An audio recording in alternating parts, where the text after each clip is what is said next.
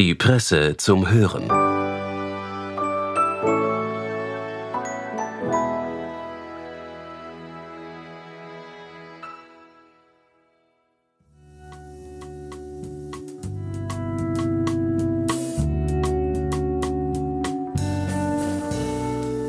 Herzlich willkommen bei der Presse zum Hören. Wie kam es dazu, dass die Welt so dicht von Staaten bevölkert wurde? Historikerin Natasha Wheatley von der Princeton University findet, dass die österreichische Monarchie dabei eine Schlüsselrolle spielt, als Versuchsstätte für nationale Identität und Eigenstaatlichkeit. Sie erklärt, warum aus dem Habsburgerreich noch immer viele neue Erkenntnisse zu ziehen sind. Viel Vergnügen! Der Krieg in der Ukraine hat Fragen zur Souveränität eines Staates zurück in die Weltpolitik katapultiert. Beinahe vergessene Geschichte wird wieder aktuell. Wir blicken auf das Jahr 1991 und, was die Historikerin Christina Florea den unvollendeten Kollaps des Sowjetreichs nannte. Und wir erinnern uns, Großreiche sterben langsam.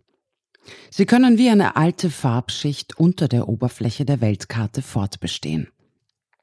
Es mag einfach erscheinen, die aktuelle Staatsordnung als gegeben hinzunehmen. Wir haben eine Welt vor uns, die fast gänzlich in eigenständige Staaten unterteilt ist, bausteinförmig, theoretisch gleichwertig vor dem Völkerrecht.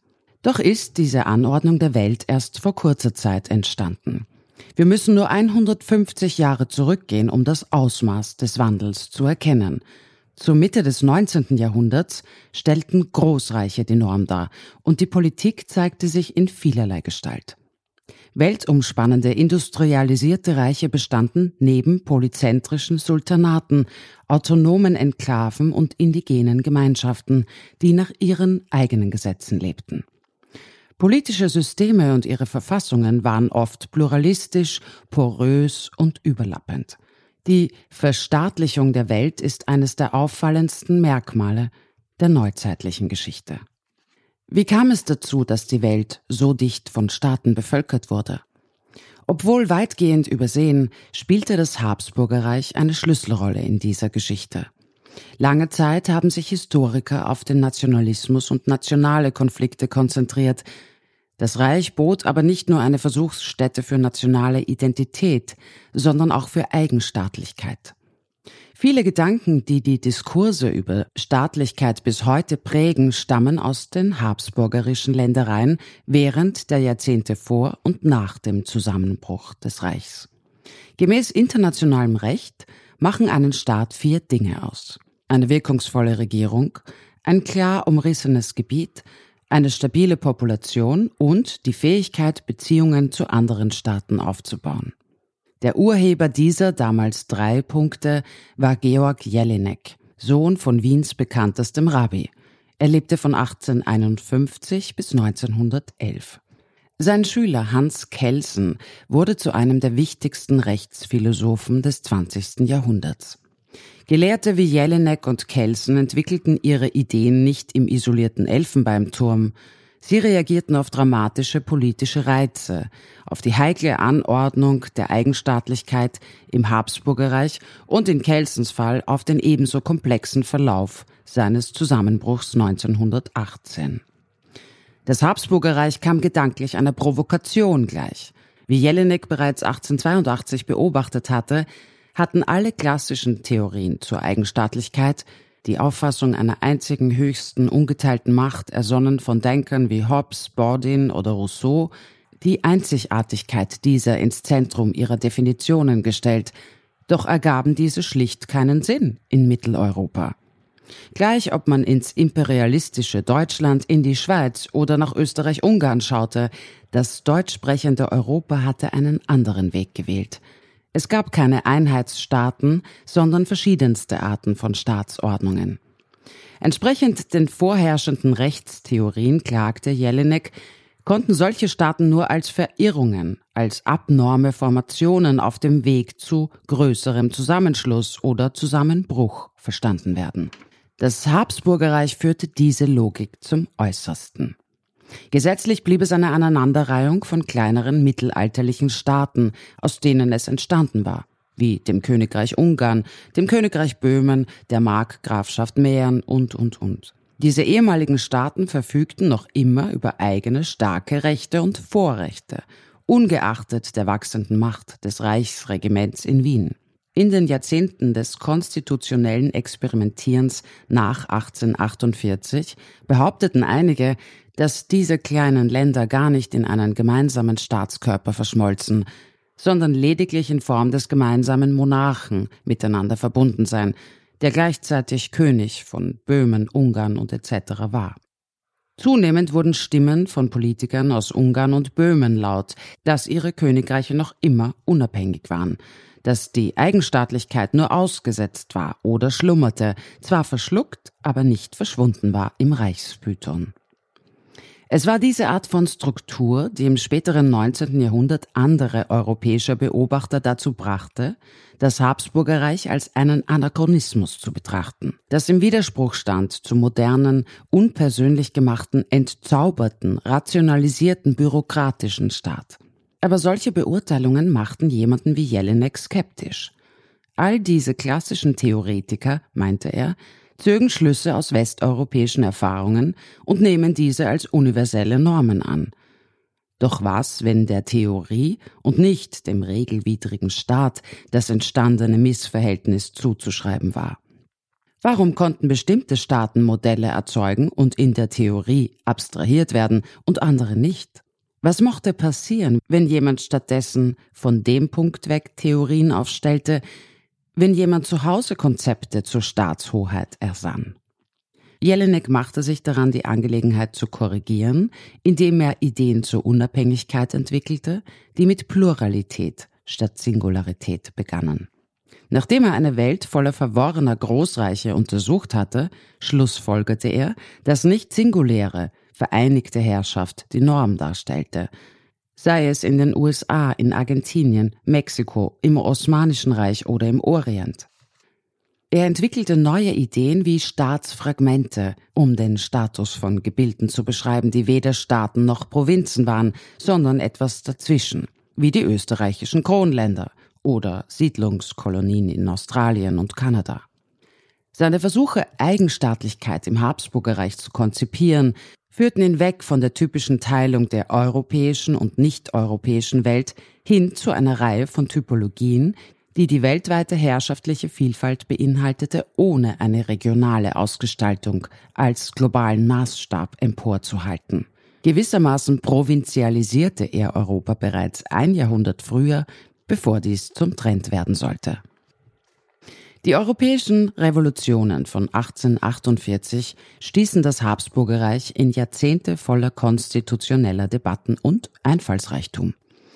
Habsburger Staatsmacher konnten die Pluralität nicht davonwünschen. Regionale Interessen und Absichten waren zu fest verwurzelt und wurden immer lauter in der Ära der steigenden Verleihung des Stimmrechts und der Massenpolitik. Aber sie konnten sie neu konzipieren. Wiederholt strukturierten sie die konstitutionelle Gestalt des Reichs um und suchten nach Wegen, um vormoderne Formen des Pluralismus in moderne Kategorien zu konvertieren. In modernisierte Formen für neue materielle Forderungen an die staatliche Leistungsfähigkeit und neue ideologische Forderungen seitens der Liberalen und Nationalisten.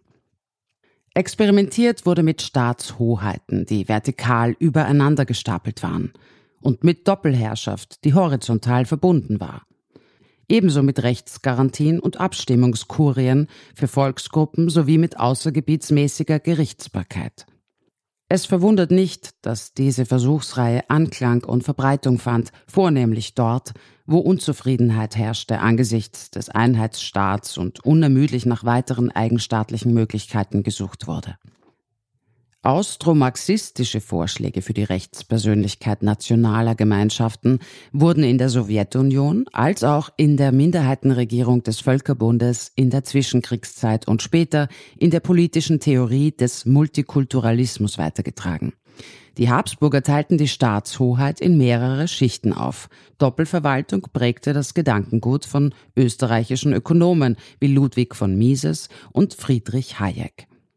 Das Modell des Ausgleichs von 1867, in dem zwei Staaten unabhängig und eigenstaatlich, aber dennoch verbunden sind, wurde von osmanischen Intellektuellen als Modell für Ägypten diskutiert, von irischen Nationalisten als Vorlage für ihre Autonomie und in den 40er Jahren auf dem Subkontinent, als sich eine Teilung abzeichnete und versucht wurde, Indien und Pakistan verbunden zu halten.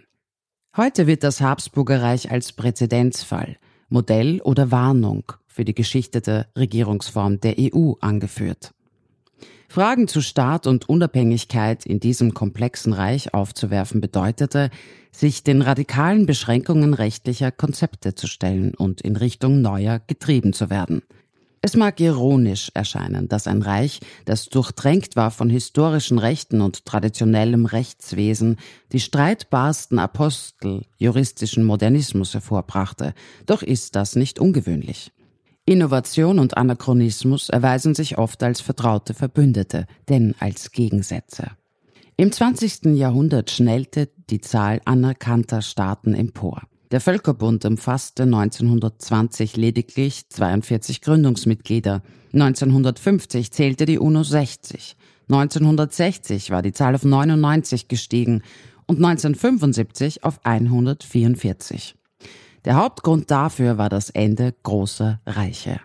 Die Geschichte der Entkolonialisierung ist verankert im Jahrzehnt nach dem Zweiten Weltkrieg, als Dutzende Staaten in Afrika und Asien ihre Unabhängigkeit erlangten. Der Wandel von Reich zu Nationalstaat gestaltete die Weltordnung, wie wir sie heute kennen. Der Platz des Habsburgerreichs wurde in dieser Geschichte lange übersehen. Richten wir unseren Blick weg von den Folgen des Zweiten Weltkriegs hin auf jene des Ersten Weltkriegs, so erkennen wir, dass gewisse Teile der Geschichte bereits beim Zerfall des Habsburgerreichs 1918 sichtbar waren. An dessen Stelle wurde eine Kette von neu entstandenen, unumschränkten Hoheitsgewalten, wie die Tschechoslowakei, Ungarn, Österreich und Jugoslawien begründet. Wichtige Details unterscheiden dieses Kapitel imperiale Auflösung von jenem, das auf den nächsten Weltkrieg folgte, nicht zuletzt hinsichtlich Bevölkerung und Wirtschaft. Doch warf das Ende des Habsburgerreichs rechtliche Fragen zum Wesen der postimperialen Herrschaft auf.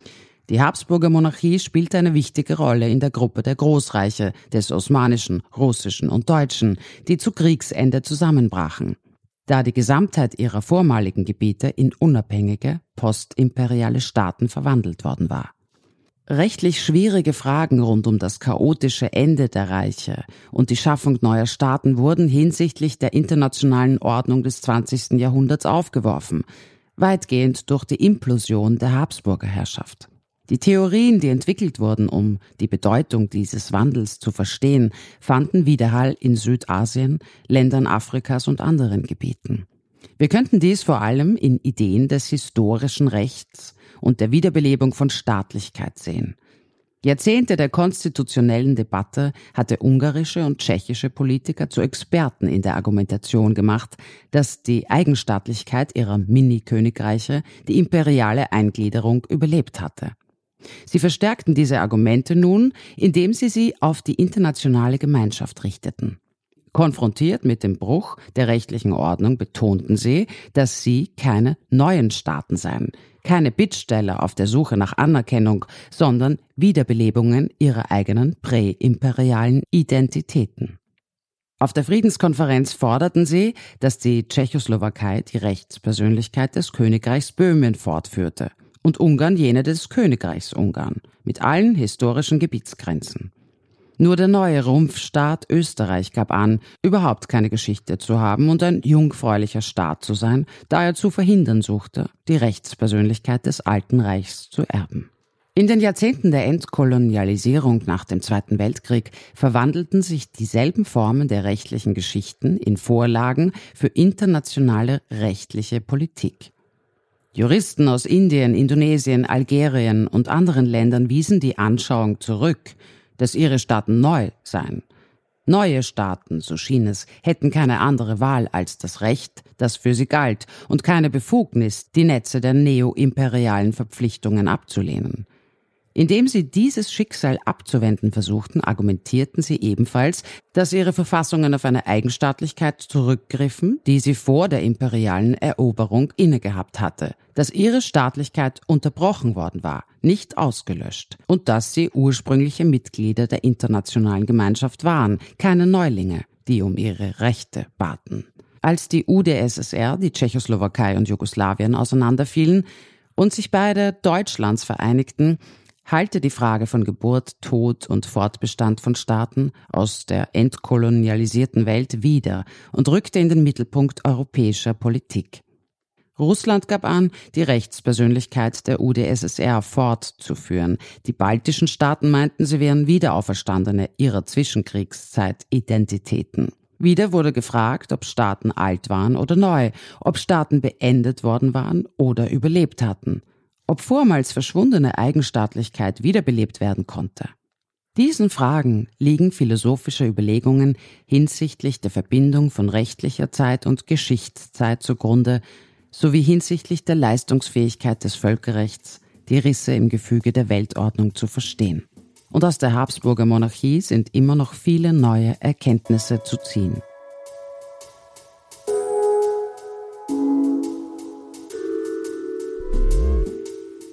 Das war der Text von Natasha Wheatley. Alle Links dazu finden Sie in den Show Notes zu dieser Folge. Wir bedanken uns fürs Zuhören. Bis bald bei Die Presse zum Hören. Presse Play. Spektrum Texte zum Hören.